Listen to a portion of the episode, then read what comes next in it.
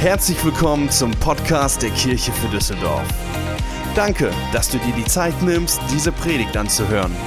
Wir glauben, dass die nächsten Minuten dich ermutigen und inspirieren werden. Viel Spaß bei der folgenden Predigt. Herzlich willkommen zum dritten Teil unserer Serie über den Heiligen Geist mit dem Titel Der unbekannte Gott. So genial, dass du heute mit dabei bist. Der Schlüsselvers für diese Serie kommt aus der Apostelgeschichte, Kapitel 19.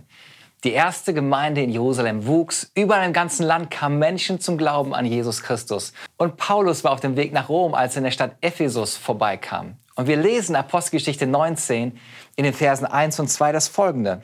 Er traf dort einige Jünger und fragte sie, habt ihr den Heiligen Geist empfangen, als ihr zum Glauben gekommen seid? Sie antworteten, nein.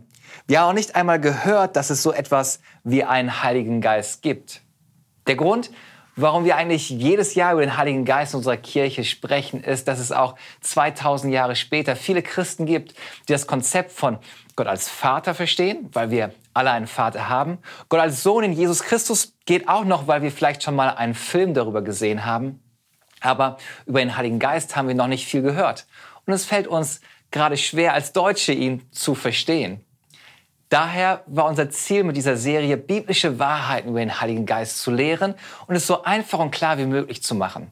In der ersten Woche ging es darum festzustellen, dass der Heilige Geist ein Geschenk Gottes für uns ist. Wir brauchen keine Angst vor ihm haben.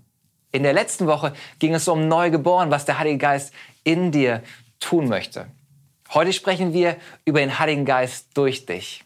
Gott hat einige Geschenke, die er dir gegeben hat, dass du sie gebrauchst.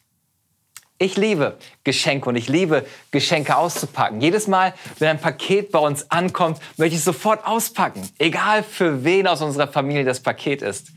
Mir ist sogar schon passiert, dass ich von der Arbeit gekommen bin und dann Pakete im Hausflur gesehen habe und diese geöffnet habe, nur um festzustellen, dass sie gar nicht für uns waren, sondern dass meine Frau Pakete für unsere Nachbarn angenommen hat.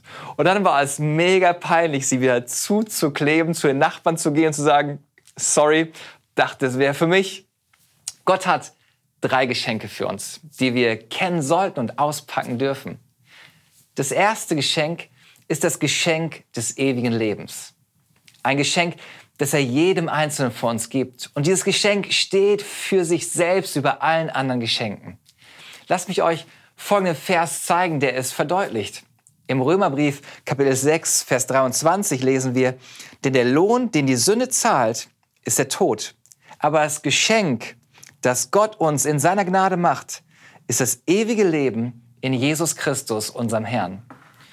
Zu jeder Schuld gibt es eine Preisangabe, eine Strafe, die gezahlt werden muss, nämlich, dass du sterben musst. Aber Jesus möchte nicht, dass du stirbst, sondern dass du lebst. Daher ist er für uns gestorben, damit wir leben können. Darum geht es bei der Kreuzigung. Und das Geschenk des ewigen Lebens ist, dass Gott der Vater seinen einzigen Sohn Jesus Christus am Kreuz hat sterben lassen, um diese Strafe deiner Schuld für dich zu bezahlen. Das sind doch mal richtig gute Nachrichten. Und es kommt noch viel besser. Dieses Geschenk ist gratis. Es ist ein Geschenk. Du kannst es dir nicht verdienen oder erarbeiten, weder vorher noch nachher. Eine der wichtigsten Sachen, die wir im christlichen Glauben lernen dürfen, ist, dass das Geschenk des ewigen Lebens ein Geschenk ist, das du dir nicht verdienen kannst. Du kannst es dir nicht verdienen, indem du jeden Sonntag in die Kirche gehst oder jeden Tag in der Bibel lest oder ständig um Vergebung bittest oder 15 Ave Maria betest. Es ist ein Geschenk. Es ist nicht umsonst gewesen, denn Gott, der Vater, hat einen hohen Preis dafür gezahlt. Aber es ist kostenlos für dich. Und nachdem du es empfangen hast, gibt es nichts, was du tun kannst, um dich würdig zu erweisen, damit du es behalten darfst. Es ist dir nicht nur auf Zeit gegeben, als ob Gott sagen würde, jetzt, wo du dieses Geschenk bekommen hast, musst du hart dafür arbeiten, um es nicht zu verlieren. Nein, absolut nicht. Paulus sagt uns im Epheserbrief Kapitel 2, Vers 8, eure Rettung ist wirklich reine Gnade und ihr empfangt sie allein durch den Glauben.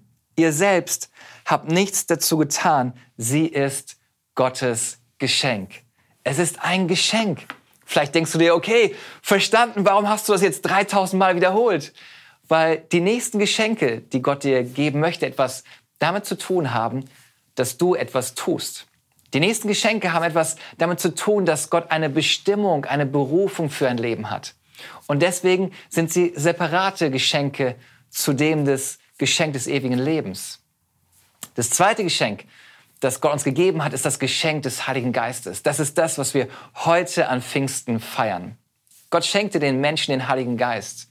Und wir sehen, dass es ein Geschenk ist, denn Jesus sagt, ich bin ans Kreuz gegangen, habe den Preis für die Schuld gezahlt, aber ich habe noch mehr für euch. In der Postgeschichte 1, Verse 4 und 5 lesen wir, bleibt hier in Jerusalem, bis der Vater euch sendet, was er gesprochen hat. Erinnert euch dran. Ich habe schon mit euch darüber gesprochen. Johannes hat mit Wasser getauft. Das ist die Errettung, das erste Geschenk. Doch schon in wenigen Tagen werdet ihr mit dem Heiligen Geist getauft werden. Und hier zeigt er auf, dass die Taufe im Heiligen Geist ein separates Geschenk ist. Und heute wollen wir uns anschauen, was das dritte Geschenk ist. Die geistlichen Gaben oder Charisma, wie die Bibel es ausdrückt. Eine Übersetzung nennt es auch göttliche Befähigung. Leider gibt es heutzutage einige Verwirrungen bezüglich der Geistesgaben. Sogar in der Bibel war es schon so. Deswegen schreibt Paulus im 1. Korintherbrief, Kapitel 12, Vers 1, über die Gaben des Geistes aber will ich euch, Brüder und Schwestern, nicht in Unwissenheit lassen. Viele Leute sind in Unwissenheit, was Geistesgaben sind. Wenn du dich fragst, woher diese Unwissenheit oder dieses Missverständnis kommt, ich glaube, es liegt daran, dass es viele Irrlehren gibt. Zum Beispiel, dass die Geistesgaben nur für die Zeit der Bibel waren. Und als der letzte Apostel verstorben war, sind auch die Geistesgaben und die Wunder verschwunden. Mit anderen Worten, diese Menschen glauben, dass die Gaben und Wunder ausgestorben sind. Aber wenn es nur auch ein einziges Wunder in den letzten 2000 Jahren gegeben hat, dann stimmt diese Lehre nicht. Ich bin davon überzeugt, dass Gott immer noch in Kontrolle ist und er immer noch der ist, wer er sagt, dass er ist. Er sagt von sich in der Bibel, er ist der gleiche gestern, heute und in alle Ewigkeiten. Wenn Gott sagt, er ist der Herr, unser Arzt, dann gilt es auch heute noch.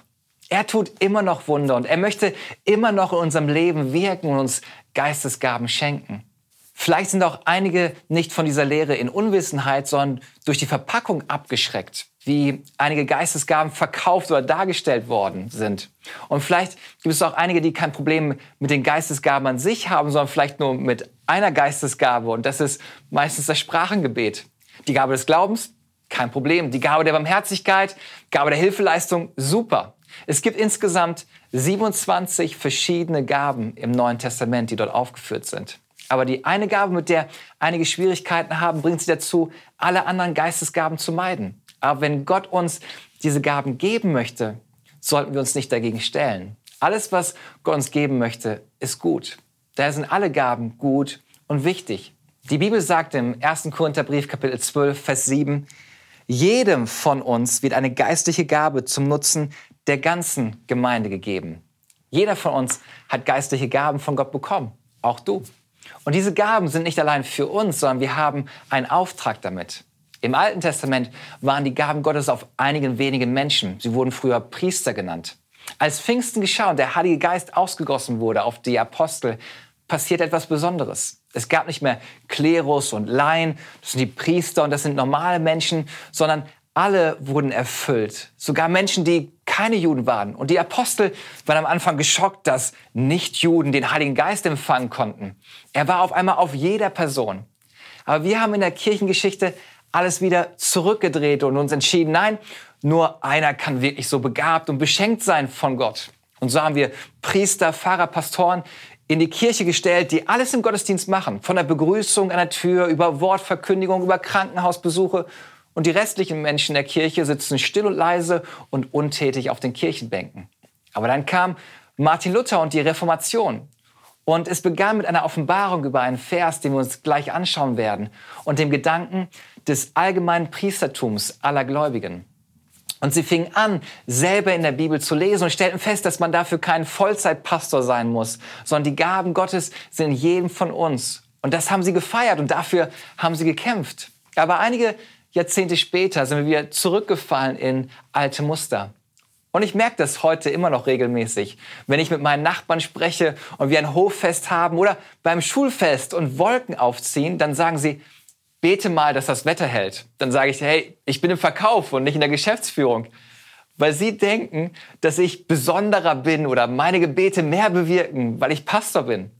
Aber das, was unsere Kirche ausmacht, ist, was ich von Anfang an gesagt habe, diese Kirche wird nicht so aussehen wie ihr Pastor, sondern wie jeder Einzelne, der Teil unserer Kirche ist.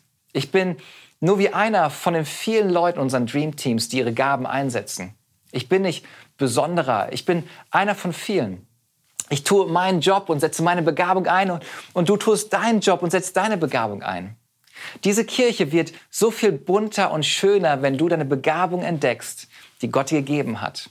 Und ich möchte dir helfen, diese herauszufinden. Wir haben mittlerweile knapp 100 Personen in unseren Dream Teams, die durch unseren Expeditionskurs gegangen sind, ihre Begabung entdeckt haben und einen Unterschied im Leben von anderen Menschen in unserer Kirche machen. Lass mich dir eine Definition von Geistesgaben geben. Eine Geistesgabe ist eine besondere, übernatürliche Fähigkeit, die Gott jedem seiner Kinder gibt, damit wir zusammen seinen Auftrag in dieser Welt voranbringen können. Die Schlüsselwörter für mich sind übernatürlich. Das heißt, wenn du es tust, merkst du, dass Gott durch dich wirkt. Und ich merke das gerade während ich predige. Ein weiteres Schlüsselwort ist zusammen. Es funktioniert am besten, wenn wir es alle tun. Weil die Bibel davon spricht, dass wir als Kirche ein Körper sind, der zusammengehört und zusammenwirkt. Wenn wir dieses Bild weiterdenken vom Körper, dann stellen wir fest, dass die Hand nur richtig funktioniert, wenn sie am Arm angebunden ist. Und der Arm braucht die Schulter. Wir brauchen einander. Ein weiteres Schlüsselwort ist Gottes Auftrag. Gott hat etwas für uns bestimmt. Wir haben einen Auftrag von Gott, den wir erfüllen sollen. Ich möchte unsere Dream Teams feiern. Jeden einzelnen von unserem Kids-Team, die Woche für Woche ein tolles Kids-Programm vorbereiten und aufnehmen. Obwohl sie sich vielleicht nicht vor der Kamera wohlfühlen, aber sie ein Herz haben, dass deine Kinder mehr über Gott erfahren und in ihrem Glauben wachsen. Und dann andere, die hinter der Kamera stehen oder Videos schneiden, unsere Homepage bearbeiten oder Gitarre spielen oder singen oder gerade online im Chat als Gastgeber da sind, um Menschen in unserer Kirche willkommen zu heißen und zu helfen, dass sie im Glauben wachsen und einen nächsten Schritt gehen können. Jeder Einzelne, der seine Gaben gebraucht, damit wir gemeinsam Gottes Auftrag auf dieser Erde voranbringen.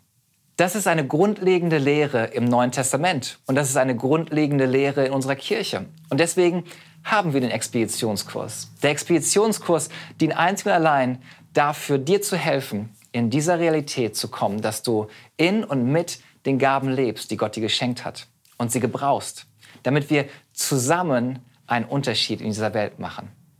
Wie funktioniert das? Total genial, dass du fragst. Es gibt drei Dinge, die ich dir ans Herz legen möchte. Das erste ist, ich möchte dich einladen, die Gaben zu entdecken, die Gott jedem Einzelnen von uns gegeben hat. Manchmal ist es nicht ganz offensichtlich, deswegen musst du sie entdecken. Deine Geistesgaben haben nichts in erster Linie mit deinen natürlichen Talenten zu tun. Wenn es um natürliche Begabung gehen würde, dann würde ich nicht das tun, was ich heute tue. Mein schlechtestes Fach in der Schule war Deutsch. Wenn du mein Predigtskript lesen würdest, würdest du dich erschrecken. So viele Rechtschreibfehler sind vorhanden. Aber Gott hat mir sehr offensichtlich gezeigt, dass er mich aber genau dort gebrauchen möchte. Also wie finde ich es heraus? Wir lesen im Römerbrief Kapitel 12, Vers 6, wir haben ganz verschiedene Gaben, so wie Gott sie uns in seiner Gnade zugeteilt hat. Also brauchen wir ein Umfeld, wo wir entdecken können, welche der über 27 Gaben Gott mir geschenkt hat. Und nur nebenbei, das Wort Gabe in der Bibel ist das Wort Charisma. Und das Wort Charis bedeutet Gnade. Also Charisma bedeutet Gnadengabe. Gott schenkt dir Gnade, es zu tun. Hier zu stehen und zu predigen, fällt mir leicht. Aber hinter der Kamera stehen zu müssen, würde mich total stressen oder im Technikteam bei den ganzen Kabeln würde ich total durcheinander kommen und es würde ständig Kurzschlüsse geben.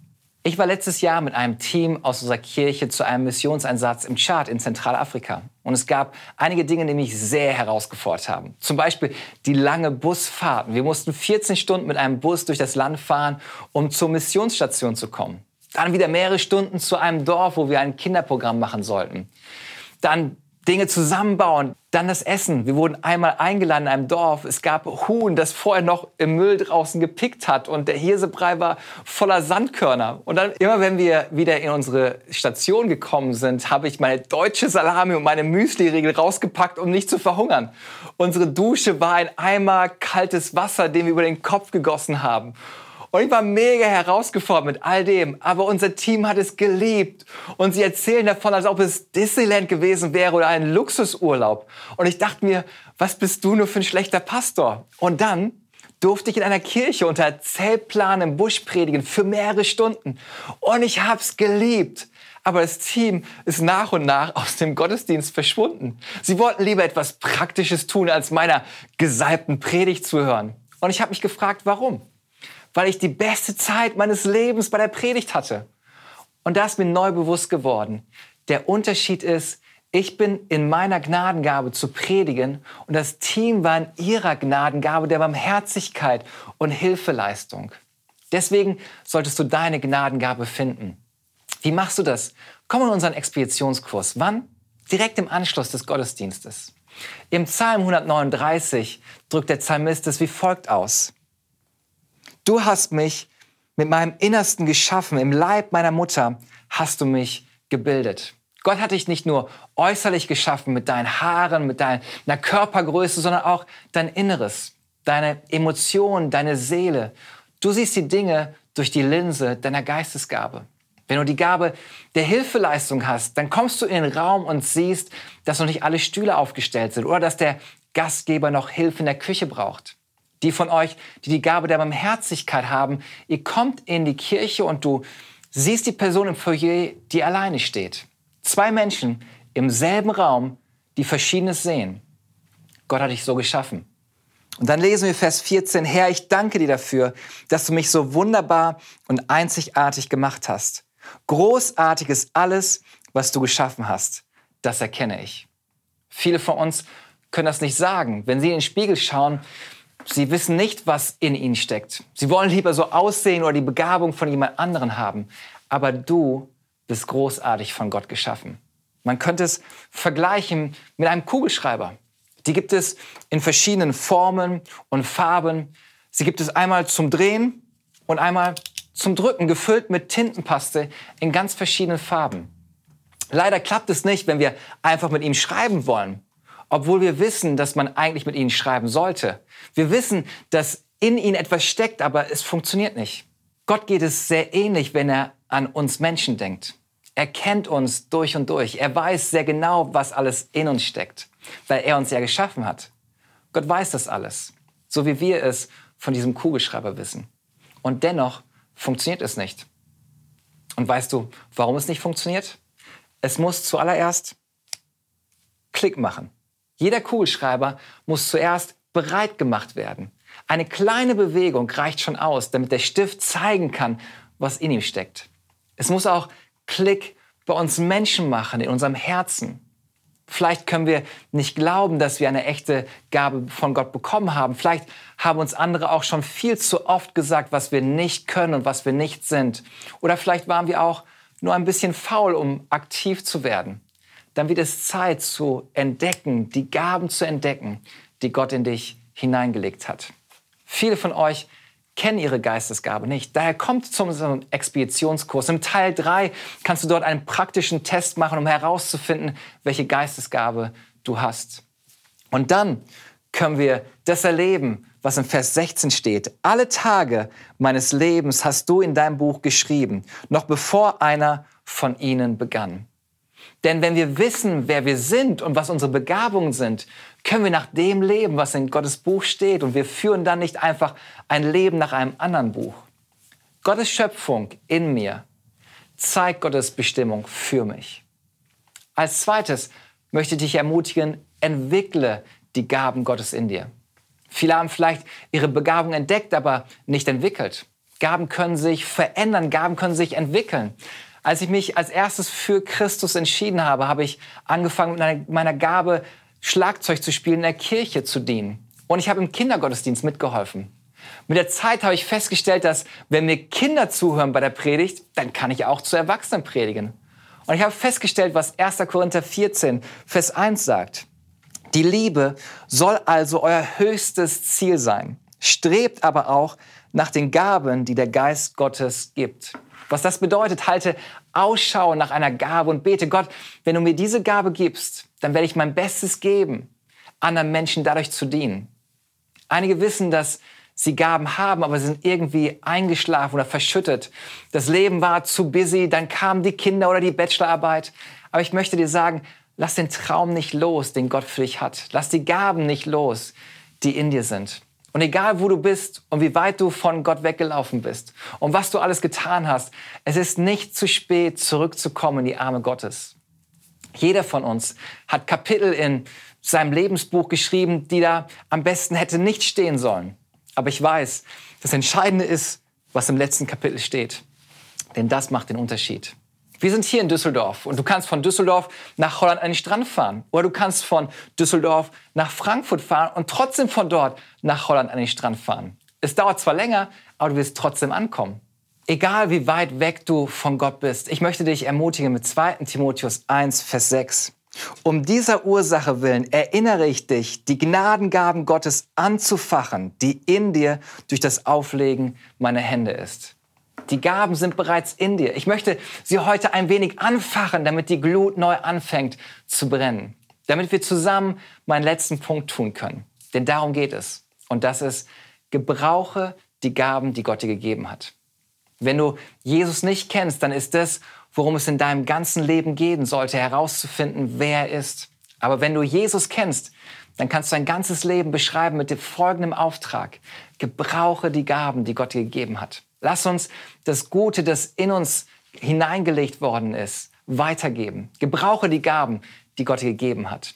1. Petrus 4, Vers 10 sagt folgendes. Jeder soll den anderen mit der Gabe dienen, die er von Gott bekommen hat. Wenn ihr das tut, erweist ihr euch als gute Verwalter der Gnade, die Gott uns in so vielfältiger Weise schenkt.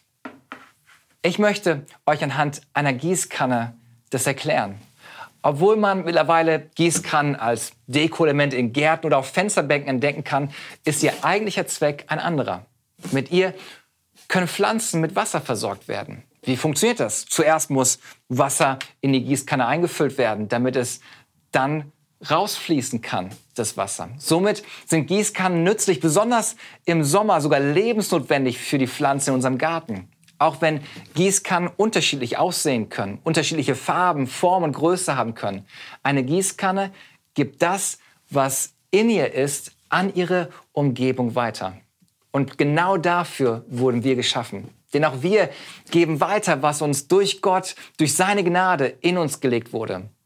Und er wird uns immer wieder neu füllen. Doch für uns alle gilt, wir sollten weitergeben, das Gute weitergeben, was Gott in uns hineingesteckt hat. Ein sichtbares Zeichen dafür, dass ich meine Begabung einsetze, ist, wenn Menschen um mich herum aufblühen. Und ich kann voller Gottvertrauen sagen, dass was ich jetzt gerade tue, Gott hat mich dazu geschaffen. Für unsere Kirche habe ich mich entschieden, ich möchte Menschen mitnehmen auf eine geistliche Reise, die wie folgt aussieht. Wenn du Jesus Christus noch nicht als persönlichen Herrn und Retter erfahren hast und du keine lebendige Beziehung zu ihm hast, ist ein erster Schritt, dass du Gott erlebst.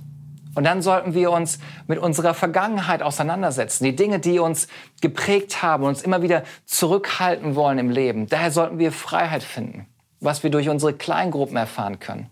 Und dann laden wir dich zum Expeditionskurs ein, damit du die Möglichkeit hast, deine Geistesgaben zu entdecken, deine göttliche Bestimmung zu erfahren, damit du weißt, warum du hier auf diesem Planeten bist. Nicht einfach nur, um Rechnungen zu bezahlen oder damit sich deine Kinder benehmen oder jeden weiteren Tag einfach zur Arbeit zu fahren, sondern damit du einen Unterschied machst. Sei es hinter einer Kamera, an einer Gitarre oder in der Kirche für Kids, unserem Begrüßungsteam oder Kaffeeteam oder wo auch immer.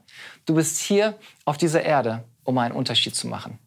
Und mein Traum ist nicht, Menschenmassen zusammen oder eine Megachurch zu sein. Mein Traum ist, dass du am Ende deines Lebens zu einem Kleingruppenleiter oder einem Teamleiter unserer Kirche gehst und sagst, danke, dass du mir geholfen hast. Gott zu erleben. Danke, dass du mir geholfen hast, Freiheit zu finden, meine Begabung zu entdecken, einen Unterschied zu machen.